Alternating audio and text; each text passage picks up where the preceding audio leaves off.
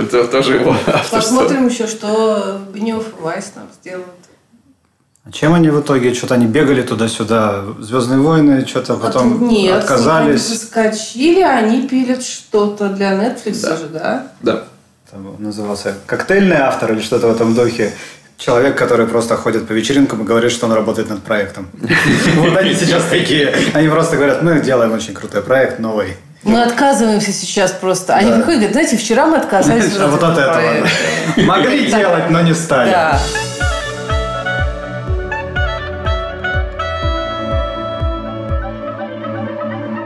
Привет и добро пожаловать в авторскую комнату. Это подкаст от сценаристов для сценаристов о так любимом всеми нами сценарном мастерстве. Меня зовут Александр Белов. Меня Александр Вялых, и у нас в Да, гостях у нас в гости- в гостях э, Антон Уткин и Ната Покровская. Привет.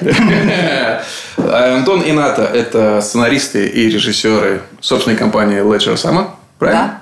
А, Преподаватели Высшей школы экономики и Московской школы кино. Нет, уже нет. Уже нет? Воркшоп э, и школа перспективных исследований в Тюмени. Неплохо, у меня старейшая информация. Да. Ага. И э, создатель, наверное, самых э, значимых интерактивных э, сериалов, ну, по крайней мере, на отечественной сцене точно. Все сложно и кто ты? Слушайте, а вот, кстати, сразу вопрос. Это мое мнение, да, самых значимых. Это, может, я просто плохо осведомлен? Потому что, на мой взгляд, это чуть ли не единственные, которые я видел э, сериалы отечественные. Поэтому они незначимые, они единственные. И поэтому они значимы. То есть все сложно вышел практически за год до Бандерснэча, Брандашмыга, нетфликсовского. Кто ты? Первая серия вышла в октябре, и сейчас вот, э, наверное, в момент, когда выйдет этот подкаст, уже, собственно, он будет весь целиком доступен к просмотру. Мы Насколько- вчера сдали последнюю серию, да. Да, сейчас э, там программисты норки копошатся. Программирует. То есть вы не просто э, возглавляете, вы чуть ли не занимаете, единственное занимаете эту нишу. А, На самом деле есть достаточно много коллег, которые занимаются интерактивным контентом. Это короткометражки, это какие-то проекты на стыке игр и м, кино. Я знаю, что, например, есть «Она сердится», который дистрибутируется через Steam. Вот. Но вот как бы мы оказались первыми, наверное, с таким проектом такого масштаба. И э, первыми, собственно, э, подвели какую-то теоретическую базу под это все, потому что когда мы сняли все сложно, мы захотели почитать еще больше про интерактив и выяснили, что ни на русском, ни на английском языке э, книжек о нем вообще нет. А, поэтому мы написали такую книжку сами, собрав свой собственный опыт и опыт э, старших товарищей из смежных областей VR, вместированного театра, как наших, так и зарубежных. В основном зарубежных, потому что как бы, там чуть-чуть впереди все это. Ну, то есть я забыл еще одну э, важную регалию вашу. Вы авторы э, книги «Белое зеркало», учебник по интерактивному сторителлингу. Почему, как вы вообще пришли именно к э, интерактивному сторителлингу? Слушай, ну мы... Во-первых, мы играем оба давно и...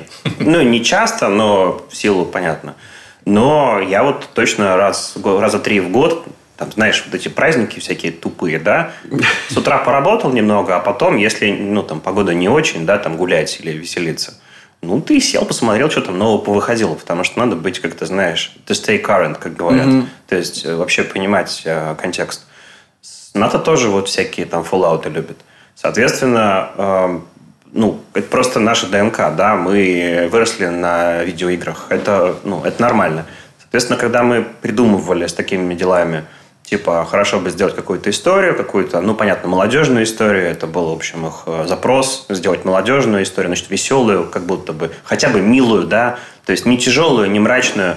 И потом мы такие, типа, слушайте, ну, а вы вообще играете в игры? Они такие, да. И называют наши любимые там все Firewatch, э, Oxenfree, э, Kentucky Road Zero. Ну, вот все это прекрасную инди-классику нарративных игр. И мы такие, слушайте, а чем мы, чем мы это самое сидим тут такие хмурые, давайте запилим интерактивные. Они такие, чего? Потом такие, да. И мы стали думать, и как-то вот, в общем, придумали. Плюс-минус. Вообще не у кого было спросить, но понятно, что Кино еще не было, Bandersnatch еще не вышел, но понятно, что были нарративные игры, Quantic Dream, э, я вот еще с Фаренгейта помню. То есть что-то мы могли в голове уложить и попробовать. У нас был референс. Это короткометражный фильм «5 секунд», сделанный для Casio. А, Там ты с помощью интерактива помогал чуваку не превратиться в зомби, но интерактив там заключался в том, что ты рисуешь геометрические фигурки на, на скорость. То есть, если ты успеваешь ее нарисовать, как бы ты ему помог. Если нет, то он проваливается там э, в, в все дальше и дальше на пути к зомби. Плюс, по-моему, как раз в этот момент выходил э, Содерберговский э, мозаик.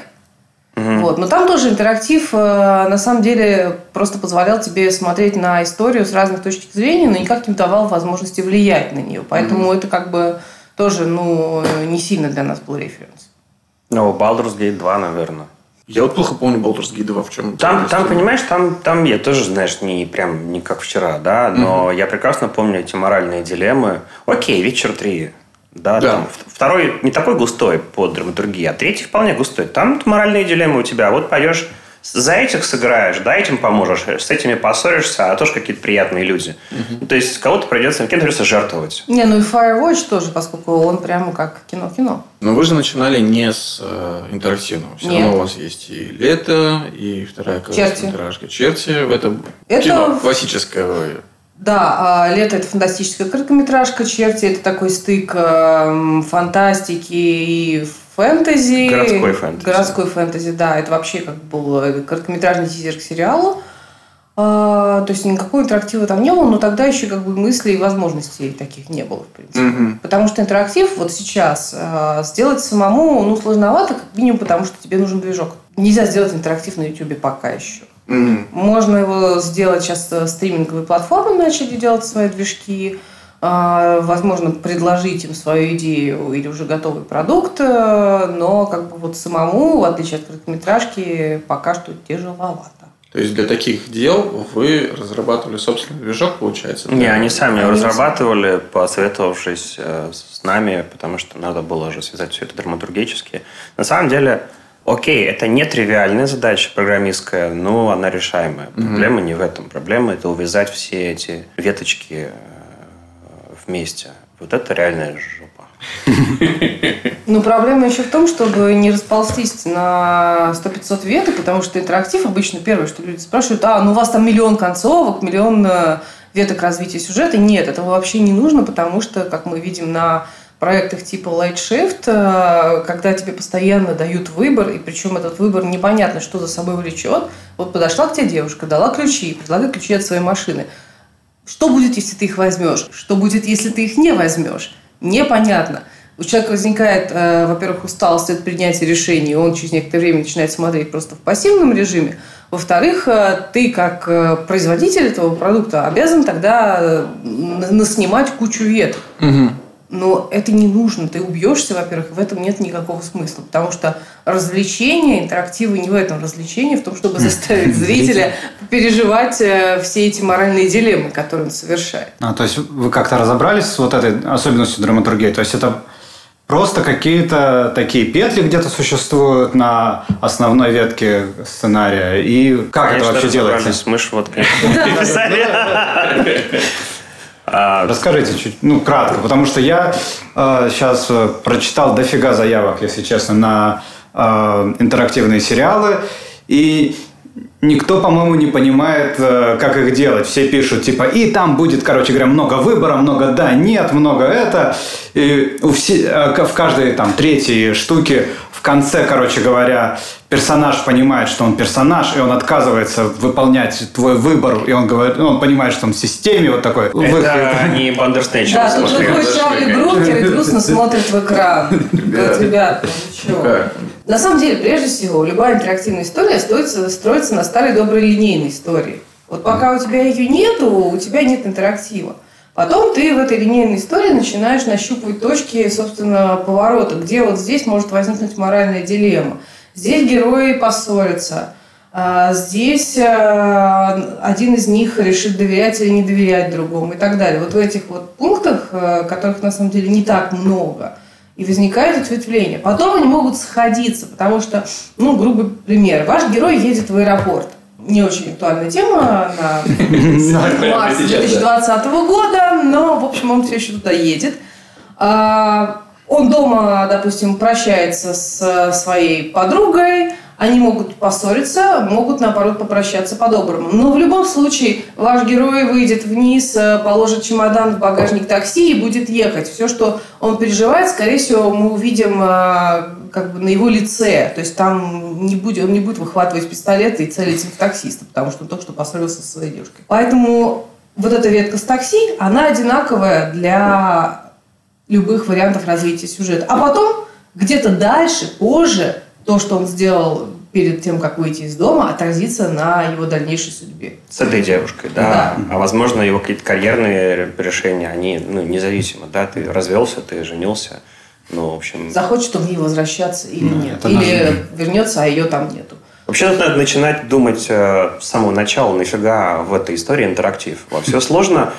Мы даем э, нормальную такую морально-нравственную бытовую дилемму, да, можно ли им пить из одной чашки, можно ли им поцеловаться, если у нее ВИЧ, а у него нет ВИЧ, да, каждый раз мы спрашиваем человека, что он знает про, про проблему, да, угу. а вот у нее кровь пошла, а вдруг кровь заразная, да, и вот мы, как, как бы каждая ситуация, она проверяет э, зрителя на, на вшивость, по сути. Давайте для слушателей уточним, Антон, если кто-то не знает, что все сложно, это история, которая рассказывает о ВИЧ-инфицированной девушки, да, которая начинает отношения с парнем. На самом деле, это романтическая комедия, ВИЧ-комедия, как мы назвали ее уже в процессе съемок, потому что, когда у вас э, в команде есть Риналь Мухаметов, что бы вы ни снимали, это превращается в комедию. А. Не зря Риналь у нас с автором сценария э, значится. А, это история boy meets girl. То есть э, девочка встречает мальчика, и у нее есть секрет. ВИЧ не знаю, сундук с э, пиратскими пиастрами, э, скелет бабушки в шкафу, подставьте все, что угодно. Нам нужно было создать историю, которая, с которой аудитория могла бы себя ассоциировать в любом случае. Угу. Даже если они ничего не знают о ВИЧ, или у них голова полна стереотипов, а затем уже, собственно, а, рассказать э, в интерактивах, что правда, а что нет. И таким образом дестигматизировать ВИЧ-положительных людей. Ну, то есть, в вашем случае интерактивность была для того, чтобы показать шире, да? Показать, что правильно, а что неправильно. Чувак, а можно пить из одного стакана с ВИЧ-положительным человеком? Да или нет? Да, можно. Нет, ты ошибся, посмотри карточки. Вот тебе простым классным языком команда таких дел объясняет, почему можно. А в случае со все сложно интерактив э, подразумевал правильные и неправильные ответы. В кто-то, например, такого нет. Там каждый ответ на самом деле по-своему правильный. Угу. Просто у каждого из героев своя правда. Ну, это история про формальные права человека. А по большому счету, это протесты в Москве, которые совпали со съемками.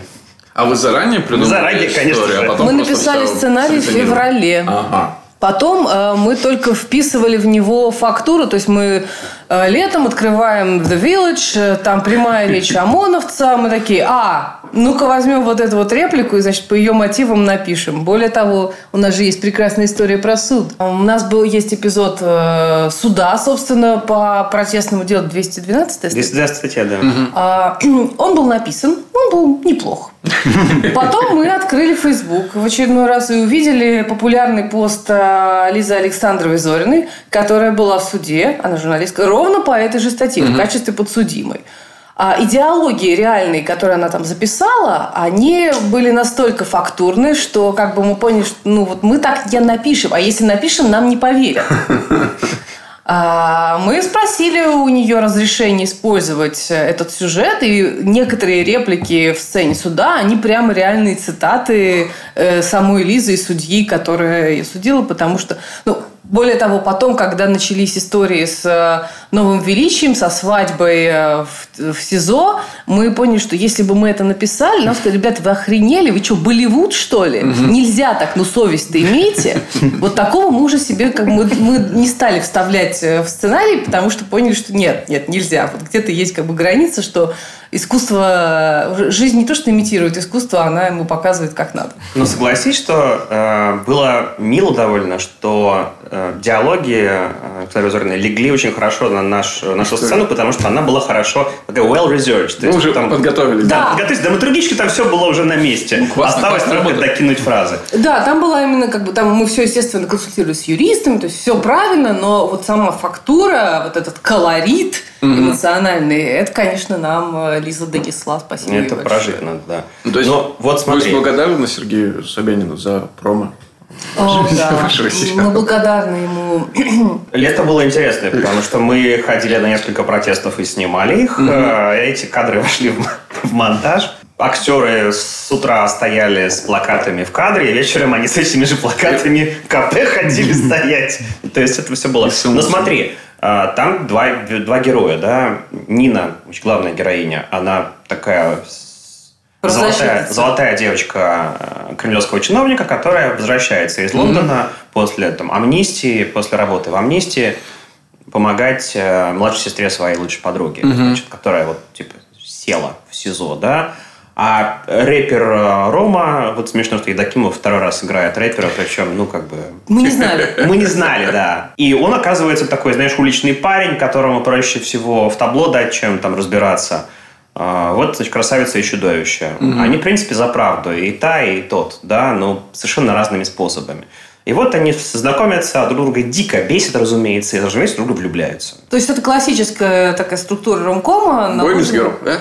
Да, да, Они Бой Boy мисс Girl, они явно будут вместе, но совершенно непонятно как.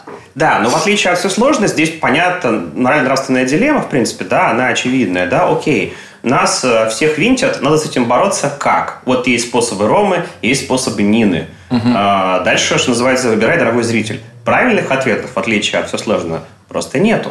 Концовок там э, гораздо больше, чем во все сложно. Да, есть трагические. И все они абсолютно реальные. То есть это не такая вот история, история идет, идет, а потом раз, ну вот закончится так, либо так, либо так. Там целая линия, которая подводит к каждой концовке, она окрашена определенным образом. А, а можешь еще даже и не выбирать. То есть, если ты не выбираешь ничего, ты смотришь тот выбор, который выбрало максимальное число зрителей. Ты смотришь общественную повестку, грубо говоря, да. Если ты начинаешь влезать в интерактив, ты уже говоришь, окей, кажется, мне кажется, как зрителю, что вот здесь я бы вот так сделал. То есть, совсем другая логика интерактива, да. Понятно, что мы ставим э, острый выбор всегда, это, ну, самое интересное, да, когда ты понимаешь, что и так фигово, и так фигово, и эти хорошие люди, и эти хорошие, как же неприятно это все делать. То есть ты передаешь э, судьбу героя или героини в руки зрителя. Это очень хорошо, чтобы он поерзал. Но логика повествования э, и логика интерактива в нем вообще другие. То есть мы всегда идем от э, проекта, типа, нафига там интерактив? Может быть, он там на самом деле не нужен. Это правда. Потому что ну, бренды, например, к нам приходят, а, вот мы хотим интерактивный проект, и нам в первую очередь приходится садиться и разбираться, зачем вам интерактив и что он там даст. Мы знаем, что это классный образовательный инструмент, а, но всегда по-разному. Ну, То есть бренды считают, что интерактив – это модно. Конечно. Ну да, не так. Ну, Бандерснэч, собственно, всех э, подтолкнул. Ой, нам тоже нужен интерактив. Дальше они начинают э, с нами разбираться. Ага, оказывается, не так просто. А, так это еще и снять существенно дороже, чем обычный брендированный контент. М. Вот. И тут уже надо как бы понимать, готов ты вложить силы, ресурсы и сердце свое в эту историю. Ну, не поэтому дороже. На самом деле, э, удорожание проектное и сметное, вот у нас второй раз 30%, да, то есть... Ну, все равно это дороже. 30% Не, не, смотри. большого проекта. Ты же не можешь много. интерактив сделать на ровном месте в э, там 30-секундном споте. Потому что если сначала нужно тебя просканировать людей, заявить, в чем у них там, как бы, собственно Дилемма. говоря, дилемма, да, и только потом дать интерактив. Ты можешь сделать линейный ролик, который работает ну, на другом топливе, да, на каких-то образах, на каких-то соответствиях, да, на какой-то вот, ну, эффекте На кореша. типажах, на да, типажах, совсем да. простых вещах. Интерактив там просто будет типа, окей, какая разница, ну, выберу это. Можно, если честно, да, его оттуда убрать, и суть не изменится. То есть тебе сразу нужно делать не какой-то короткий спот, да, а что-то минут на несколько. А это уже другие деньги. А вот если у нас уже какая-то история, ну, не маленькая, да, то понятно, что у нас получается, ну, вот плюс-минус в среднем, да, 30% больше материала, соответственно, больше бюджет. Вот и все. Ну, не так это радикально дороже, согласись. Как раз вот здесь возникает вопрос по монетизации всей этой истории. То есть в случае с э, «Все сложно» заказчиком выступал сайт «Такие дела». Да, это был э, проект социальный, Да? вполне себе адресный. В случае с «Кто мы?» Кто ты? Кто ты? Да. Заказчиком выступили Вы сами Да, это наша инициатива, наш проект. и ваши инвестиции. Окей. Но, Да, да, мы нашли людей, да, которые согласились э, Это Ну- тоже социальный проект, на самом деле, потому что там тоже есть карточки, он рассказывает о правах человека, о том, как себя вести в ситуациях, когда ты хочешь пойти на митинг, когда ты сталкиваешься с полицией, когда тебе, не знаю, ребенка в детский сад надо устроить, а мест нет. То есть это не только протестная история, на самом деле. Мы пытались пошире охватить вопросы, чтобы не делать ее однобокой и такой эфемерной. Мгм. Про монетизацию, слушай, ну, э, это вечная зеленая грустная история, мне кажется. Особенно если мы говорим не про логику телека, с которым все понятно. Там большие Excel бьются с э, разными другими Excel, в которых другие вещи записаны. Я сейчас про сметы говорю. А про авторские высказывания. Мы как-то всю дорогу были странными ребятами, которые делают странные штуки. Когда мы поняли, что мы можем э, поработать как, э, уже как бизнес и сами себя, по крайней мере, окупать, да, то внезапно повестка типа «А давайте это будет все круто монетизироваться, она отступает на второй план. Мгм. Ну, как авторское кино работает по той же логике, да? Ну. Ты там грант нашел, а к тебе пришел крупный бизнес э, проконсультироваться, а ты ему просто взвинтил ставку и сказ- ну, искренне это сделал, сказав, что, друзья, ну, мы не, не дешевые, давайте мы вас проконсультируем, но за большие деньги. Вот. И так, да, и так ты остаешься э, там, честен, по крайней мере, сам с собой. Конечно же, хочется делать какие-то э, финансово бьющиеся проекты э, с логикой там, бизнеса, да, и мы стараемся, в общем, какие-то истории выбирать по более массовые. Тоже странная, конечно, логика, да? Авторская студия пытается разговаривать с широкой аудиторией. Слушай, ну, Но Но все хотят донести свой месседж большему количеству. Это, мне кажется, э, логичная Слушай, позиция. ну, Нет? Т- тебе тоже так кажется, это хорошо. Но куча авторов, мы вот знаем их, да, они такие, вот у меня авторское кино, оно вот о вечных темах. э, Мы просто согласны с тезисом Антона Долина о том, что Майкл Бэй – это тоже авторское кино. ну, с ярким высказыванием, с Да. ярким характерным голосом. с языком своим. Да. Вот мы их делаем массовое авторское кино. Что касается монетизации, то единственный прямо очевидный сейчас способ – это либо создавать брендированный контент, вы приходите к бренду делаете что-то вместе, а, либо вы, не знаю, продавать рекламу на своем движке – это проблема, потому что м, ни YouTube не работает. Либо вы продаете готовый проект э, платформе. Я не вижу другого способа пока как-то что-то отбить, и поэтому мне кажется, что А как пока что не надо платформы могут взаимодействовать с интерактивными проектами? То есть Пока не знаем. Говорят, что, говорят, что у Иви есть интерактивный движок. Кто-то из их коллег нам, собственно, об этом рассказывал. Ну вот, не знаю. Надо с ними Саш, я тоже не знаю. Есть их, Саша просто работает выбор. Э, Мне, ка- мне кажется, нет. Я, по крайней мере, не По-моему, слышал. Ока что-то еще делает. То есть сейчас все только медленно потянулись туда. Мы говорили, по-моему, в декабре с ко- коллегой, который занимается IT-разработкой в Иви, он сказал, что у нас все есть. Мало того, мы тут увидели анонс «Все сложно». На а, Иви. На Иви. О, круто. Да, то есть очень интересно посмотреть, как Может это быть. будет выглядеть. возможно, Иви просто очень большой, и Да, да, нет, конечно, левая рука не знает, что делает, это классика. Подожди, Поэтому... Но тем не менее, вот э, если брать не отечественные, то Брандешмык, как самый громкий, наверное, да, про- проект такого рода. Э, у меня дочка, э, фанатка на Netflix сериала You Wild. Знаете такой? Э, You vs. Wild. С Бэром You vs. Wild, да, да, с Бэром Брюсом. Я видела какие-то тизеры, не дошли руки посмотреть его целиком. Я знаю, что там можно выбирать, видимо, свалится он со скалы или с дерева. Да, там очень про- простое э, такие ветки решения. Мы излазили все, весь первый сезон, их там 8 серий, прош- прошли все возможно. Брать с собой э, рогатку или трос, и как это дальше поможет там обойти крокодила или еще что-то. Очень крутой проект.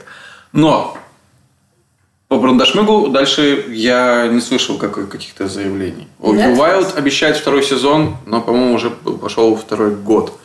То есть, э, Но это не просто. не просто. А, Надо же показать больше и лучше. Netflix открыл целый департамент интерактива, они об этом писали, и что-то там, значит, в те- в темноте, в тишине сидит и пилит. Кроме того, есть же, господи, Эко. Который тоже занимается интерактивом. Насколько я понимаю, сейчас там э, в основном какие-то корпоративные истории. Плюс есть много попыток. У Тиндера был вертикальный интерактивный сериал в, в самом Тиндере, по-моему, они, мне кажется, выкладывали э, в большой интернет. То есть э, вот эти вот грибы, они на полянке вскакивают периодически, но какого-то Системного подхода пока нету, потому что, опять же, мне кажется, все упирается в классный контент. Мгм. То есть заявок на сериалы, на веб-сериалы сейчас вот выйди, и они у тебя просыплются. Хорошие заявки, если мы говорим особенно на Западе. А интерактив трудно. Ну, мы возвращаемся к сценарию, да. А, Мы с калькером писали, кто ты, 120 страничек. Э, Кто-то мы писали, слушай, ну вот нас двое, редактор, э, э, наша Аля, которая тоже участвовала в создании. Ну, то есть человек пять там было авторов. Мгм. авторов и редакторов, если посчитать. При этом, если бы мы с Покровской это делали вдвоем, мы бы написали все это месяца за два. Там, там ну, тривиальная история, правда, она не, не верх драмы. Но из-за того, что... Окей, там фактура сыграла свою роль, понятное дело. Но из-за вот всего вот этого мы уперлись где-то в полгода и написание, и кучу вычеток, э, читок, э, связываний, логики и так далее. То есть это было прямо, ну, по хардкору. И мы, Ну, честно признаться, ничем больше не успевали заниматься. То есть это прям сложно было. Ну, и совсем сложно, я помню. Я помню, ходил на твою лекцию, и ты рассказывал, что вы там во Writer Duet писали э, чуть ли не с Нет. 15 там комментировали. Слушай, да, это да, это правда. Но там ребята вкидывали идеи, потому что нам было важно услышать всех, чтобы... Ну, мы делали впервые такое, Мгм. да, нам не было референса никакого. Но мы быстрее написали все, там, конечно же, и материала-то там гораздо меньше. То есть у нас кто-то вышел что-то на, на два с фигом часа, то есть нормально так, э, получасовые серии. э, Ну да, там практически. блин, а все сложно 37 минут общий хронометраж. Мгм. А, все сложно там был изначально же еще сценарий Валерия Панюшкина, самый-самый первый драфт, который Мгм. был еще линейным, и вот, собственно, вдохновляясь им, мы написали уже новую версию, а потом Панюшкин еще правил, и, ну, как обычно, процесс, редакторы, э, консультанты, которые проверяли все это на достоверность. Да, все сложно, нужно было просто аккуратно это житие линейное взять, перепридумать его в логике романтической истории и просто поставить спокойно, написав диалоги. А с кто ты у нас фактура, она гораздо сложнее, э, ВИЧ осмыслен, тем более там, знаешь, всемирным сообществом, да, а московские эти протесты и вся вот эта вот история вообще не, они просто происходят right now. Здесь нужно было все это, да, осмыслить, и у нас героев там, мягко говоря, дофига. Ну, то есть, Да. э, главных героев не двое, а Ну, двое главных, плюс еще есть э, двое второстепенных, которые активно участвуют э, в процессе, плюс и там дальше, дальше, дальше Ну, ты в, много конце, локаций. ты в конце принимаешь, э, выбираешь там судьбу у кого-то из них, да, там судьба складывается по-разному у людей, у восьми. В общем, да, это не только финал для двух главных героев, но и для их окружения. Все, кто вот в эту историю вовлечен. Нужно было все это как-то вот э, увязать, провязать, причем на хронометраже, который не помогал никак, потому что ну, там очень много подвыкинулось. Э, Если мы все это не растрясли, то хорошо. Ну, посмотрим. Не знаю, но вот сейчас наш младший продюсер смотрит, она впервые смотрит э, там последний эпизод. Она говорит, что у нее все складывается. Классно. У меня просто технически возник вопрос, мне стало интересно. А как выглядит сценарий? Э, в- раз- до развилки вы доходите? Ну, то есть, я понимаю, текст, текст, текст. Дальше Ну, развилка. Да, выглядит, э, вначале выглядит game flow. Game flow – это схема ветвления, собственно, которую мы делаем, например, в Scapple. А, Возьмите любое ваше приложение, любимое для э, Mind Maps, то, что называется. Мы можем показать, правда, не поможет никак слушателям, но... Да, ну, короче, Вам ты можем показать. Реализуйте, да, схему интерактивного ветвления до того, как вы пишете сценарий. Потому что иначе вы сойдете с ума. Дальше, ну, пока что мы придумали сами этот способ. э, Может быть, он не самый классный, но лучше мы еще не знаем. Э, Каждому интерактиву присваивается код. Например, 1, 1 э, это первый интерактив в первом эпизоде. Соответственно, он на развилке делится на 1, 1А, 1, 1Б. Это выборы. И в сценарии, соответственно, когда мы доходим до интерактива, мы это б- пишем дальше. Один, вот прямо в заголовке сцены, один, один А. И краткое пояснение. Здесь э, герой выбирает э, послать кого-то подальше. Од- И пишем, пишем, пишем. Потом один, один Б. Здесь герой выбирает договориться миром. Вот так пока это выглядит. А сейчас, кажется, Celtics э, прикрутил интерактивный инструментарий. Э, Мы вот хотим его попробовать. Э, И наш любимый софт э, Causality который позволяет как раз выкладывать историю карточками и одновременно писать сценарий, обещает тоже интерактив э, приделать к себе. Вот мы все ждем и ждем, потому что есть еще Twine, в котором работал Чарли Брукер, но, например, с нашим таймингом я понимала, что он классный, но освоить его там надо прям реально втыкать, мы не успеваем. Поэтому Помнишь, мы не ушли с камней палок. же с ним. Когда была, А, был да. проект такой, не сложившийся, Good Story Games. Да-да-да. Вот. Мы тогда вдохновились э, телтейловскими историями, Бэтмена, еще что-то. И вот э, пошли туда. Тяжко в Твайне, тяжко. Да, не, ну мы что-то даже сделали первую серию, э, типа было э, по- похождение психа, короче говоря. Ну, это, ну, это было, да, эксперимент. Да, для это был просто эксперимент, чем- да. Короче, если кто-то из дорогих слушателей вдруг пилит софт для э, интерактивных историй, который будет проще Твайна, напишите нам. Напишите нам, да, мы, мы ждем Мы вас. подружимся. Вы не хотите свой создать? А, Вообще хотим, но просто сейчас непонятно, когда мы это сделаем, потому что э, наша студия находится в фазе «вас много, я одна». Э, Работы много, но нас пока еще мало, и мы не можем себе позволить э, взрывной рост. И не очень хотим превращаться в большую фабрику, если честно. Вот мы сейчас как бы придем к пониманию того, где заканчивается наш бутик, Ну чтобы вот- оставаться бутиком. Как раз про взрывной рост. А, И про вот то, что я говорил чуть раньше про Бренда Шмыга, про of Wild. Проекты выходят, но если сравнить их с теми же самыми проектами на том же Netflix, Бренда Шмыг – это огромное а, имя, да, Чарли Брукер. При этом он вышел и... В каком году вышел Бренда Шмыг? 2018? 18-м. 18 два года прошло с тех пор. Если мы скажем там про линейные сериалы, Сабрина, которая вышла, или там э, Sex Education, они тут же там буквально не прошло полгода, как они уже дропают второй сезон снятый. Ну, то есть, мгновенно делается по понятной, понятной схеме. Чего не хватает интерактивным сериалам для того, чтобы вот э, выйти на такой уровень? Ну, зрелости, во-первых, потому что Bandersnatch все-таки специфический проект с специфическим высказыванием. Причем совершенно понятно же, что брокер, наверное, не будет продолжать интерактивную тему, вернется к линейным историям в «Черном зеркале». Это просто такой эксперимент. На самом деле, э, вы же помните прекрасную серию 404, в которой он э, в Script Notes рассказывал про все это. И по его интонациям было очевидно, что он... Это было больно, это было интересно, но очень больно. Больше он такого не хочет. Во-вторых, ну смотрите, мы придумали «Кто ты» давно и поняли, что можем его сделать а, в начале прошлого года. И э, работали против времени по чесноку. И смогли уложить э, два часа в 20 съемочных смен, что полное безумие, по-моему, да. У нас какой-то предел выработки был как раз на сцене суда. Мы сняли за 16-часовую смену 27 минут материала. А актеры были фиолетового цвета, и, и- и Рома такой, типа... по сценарию или- Все строго по сценарию. посте.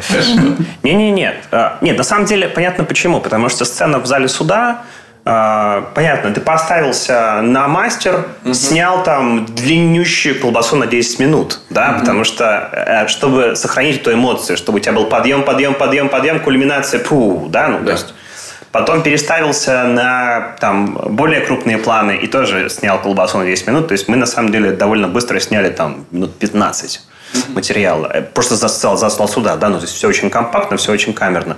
Но в целом это было безумие. И вот среди этого безумия, то есть мы понимаем, что у нас за- заняло больше года сделать там смешную штуку, ну, для, по меркам телека, там, на два с чем-то часа. По нашим меркам, меркам маленькой инди-студии, это до хрена материала. Ну, прям совсем. Ага. Так что вот тебе ответ на вопрос. Да, это очень сложно придумать, э, прописать. Потом еще, ну, это больше, это больше съемочных э, смен. Ладно еще, да, закипает голова гораздо быстрее. У актеров в меньшей степени, но тоже, да, потому что тебе нужно каждую вот эту концовочку кус- или кусочек, или фрагментик, да, прописать. Окей, с чем актер входит в эту сцену, в эту, вернее, веточку, да, и с чем выходит, чтобы он не запутался, что вы снимаете, например, на- подряд 4, 4 фрагмента, одних и тех же, там поменялось одно слово, поменялась одна фраза. Или Ой- все поменялось? или все поменялось. Очень легко растрястись, как бы, да, и видно, что мы все перегораем эмоционально быстрее, потому что, типа, ты сыграл несколько разных вариантов. э, Смена огромная, утомляемость повышается. Ну, короче, очень много вот этих нюансов. Поэтому Да, Поэтому... нужен еще отдельный инструментарий, чтобы за всем этим следить. Но что касается продолжения, хочу добавить, я вот сейчас подумала, что э, интерактивный сериал дает тебе гораздо более интенсивные переживания в силу твоей инвестированности в эту историю. И концовка, опять же, она ставит гораздо более жирную точку. Я себе легко представляю вот эту вот э, точку с запятой в конце Sex Education, угу. но в конце все сложно, в конце кто ты, если честно, как бы вот... Ну, вот представьте себе продолжение Firewatch. На самом деле лучше сравнивать с играми. Продолжение ну, да. игр выходит через э, много лет после. Вот, вот потому что ты настолько закрыл для себя эту историю, что продолжение должно выходить на какой-то совсем новый уровень. А это, опять же, сложнее. Это нельзя просто вот ты выдохнул и побежал mm-hmm. дальше, как в случае вот с приведенными примерами.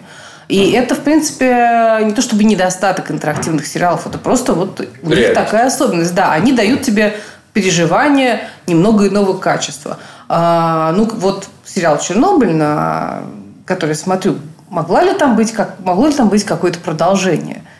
Гипотетически в нашем мире мы можем себе представить, что его можно сочинить. Фукушима. Ну, очень трудно. Да, Фукушима. Ну, Крей как раз рассказывал, что у него были неоднократные предложения, в том числе Фукушима, да, упоминалось, как вариант сделать такой вид просто техногенных катастроф. Абсолютно э, та же самая история. То есть, когда у вас есть сильная точка в конце, и нужно ее будет очень высоко перепрыгнуть, чтобы создать второй сезон. Слушай, ну мы с тобой и с ребятами из ТД разминали э, идею второго сезона «Все сложно».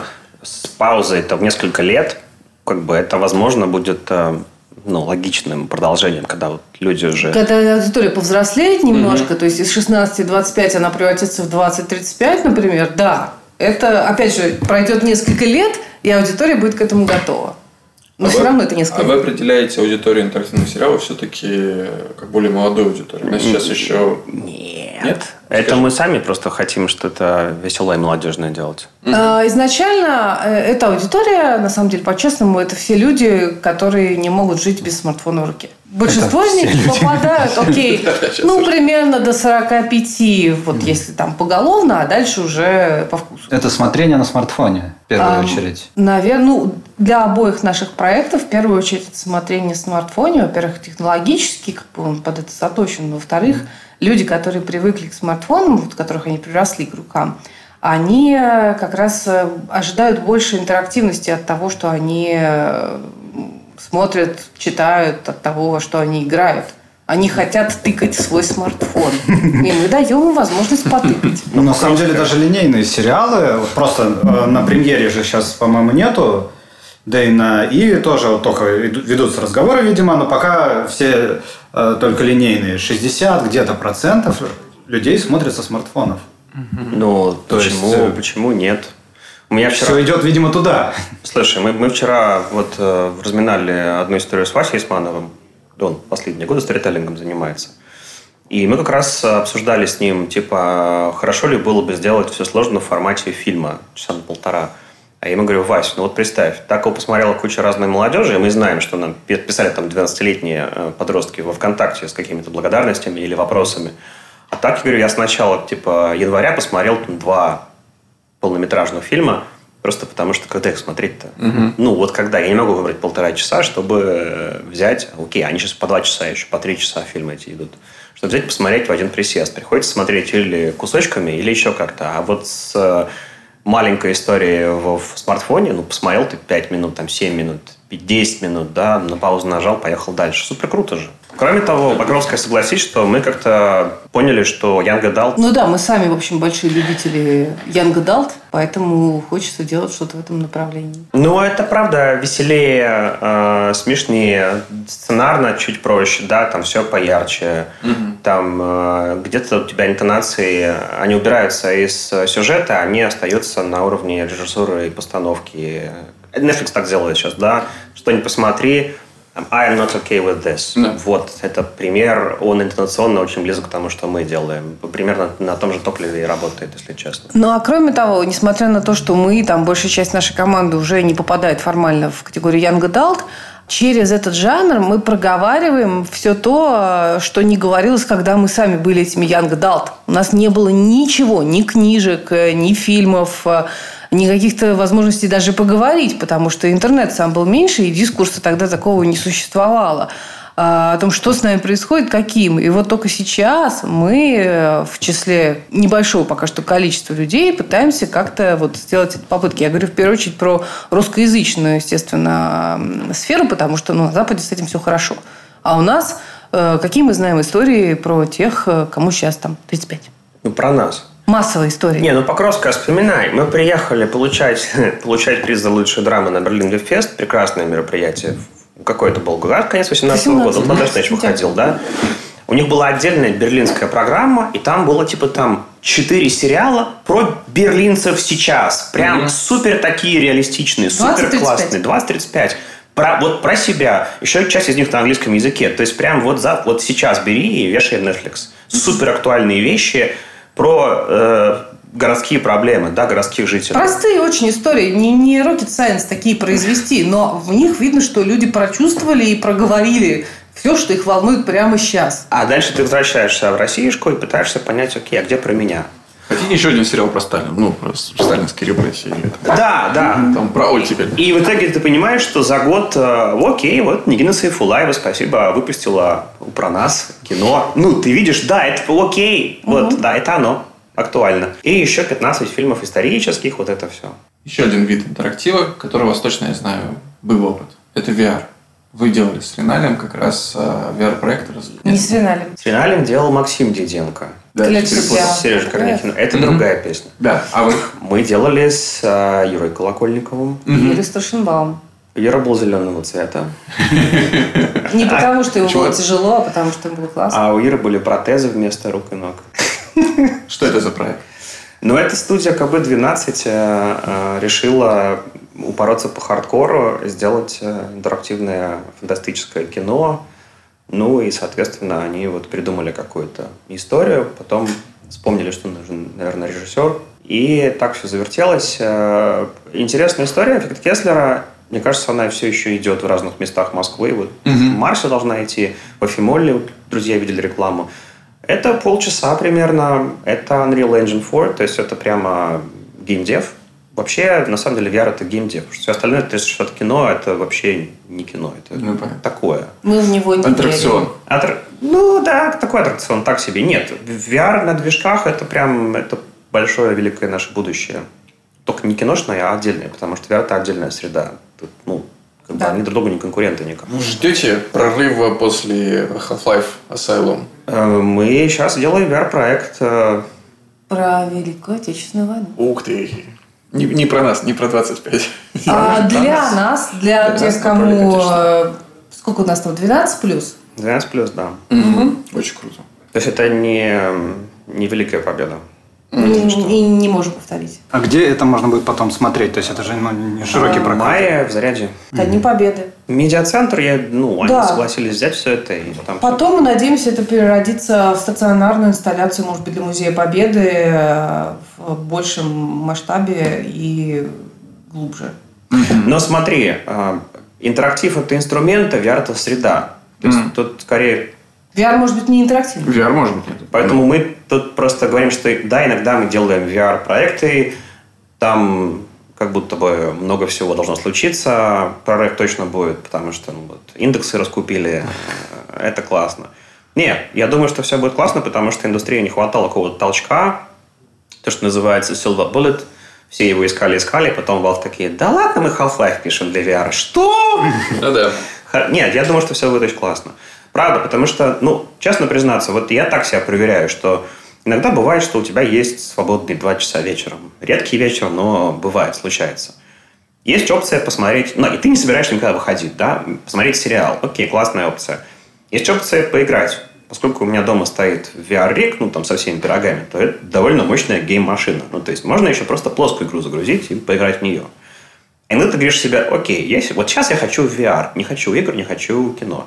Очевидно же, что я иду в VR за другим интертейментом. То есть это совсем другое существование, я готов к нему морально, я еще не успел там выпить белого, потому что там лучше быть совсем полностью там трезвым, да, то есть с бокалом вина сериалы смотреть, конечно VR как двигатель здорового образа жизни.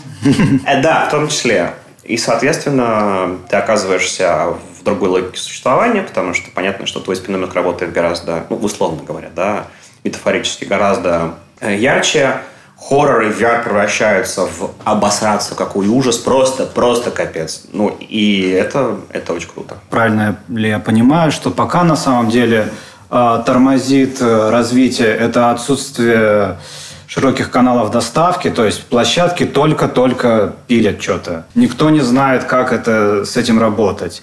И плюс это еще потребление достаточно специфическое. То есть это не каждый вечер ты пришел и посмотрел. Тут надо участвовать, переживать.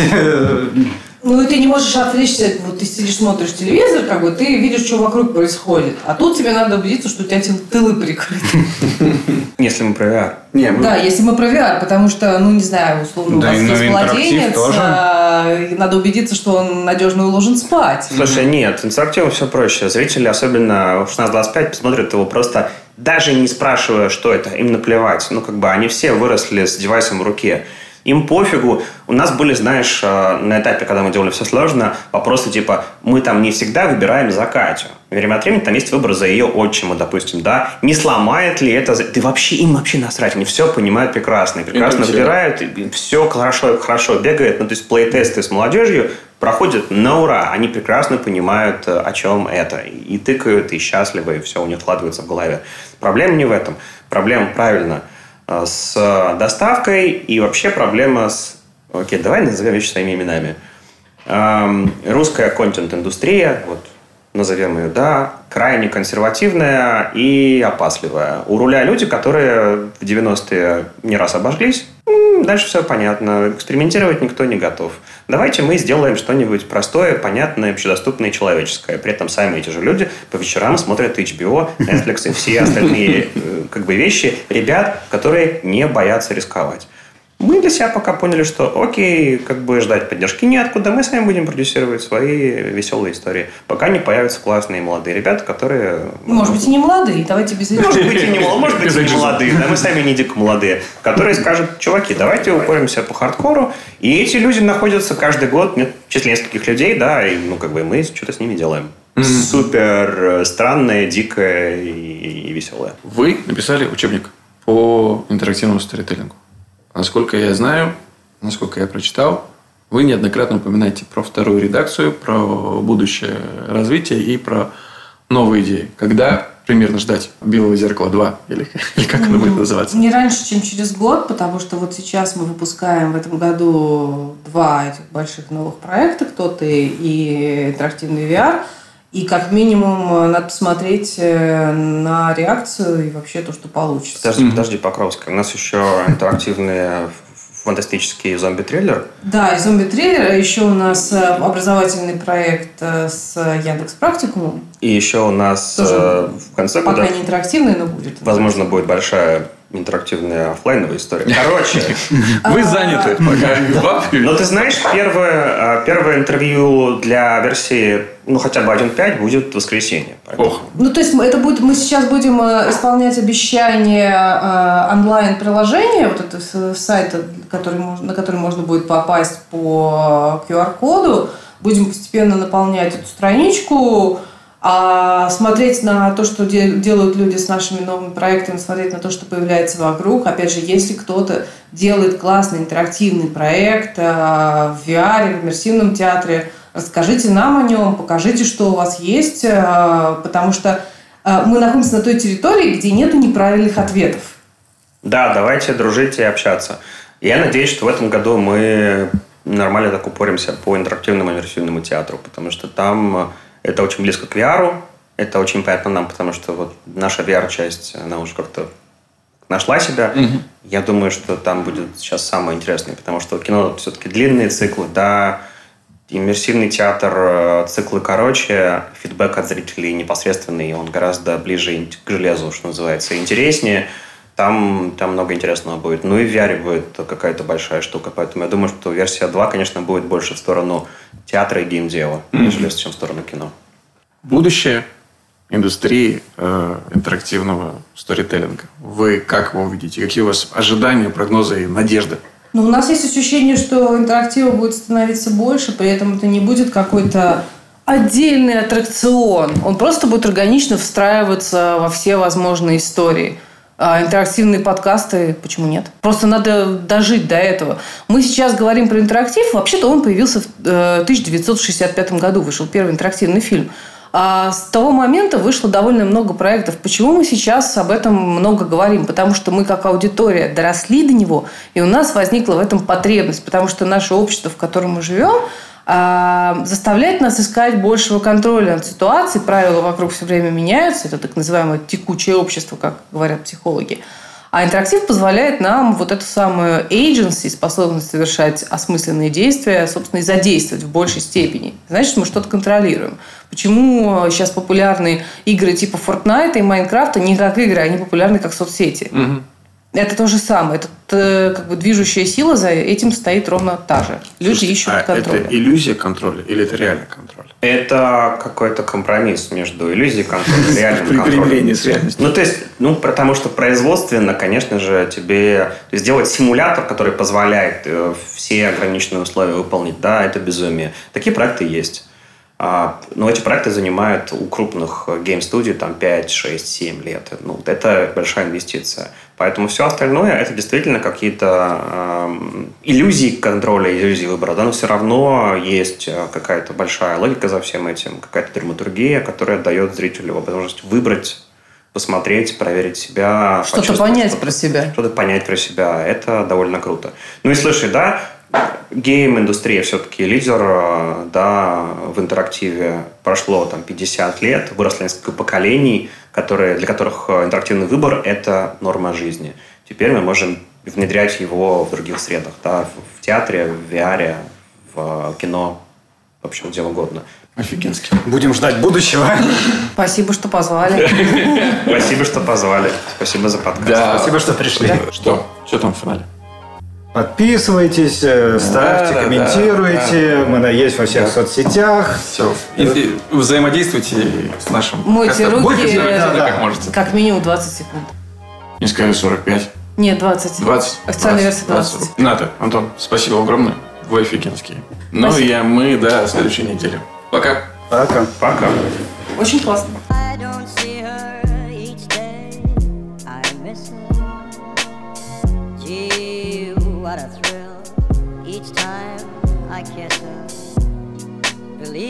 I've got a case on Nancy with a laughing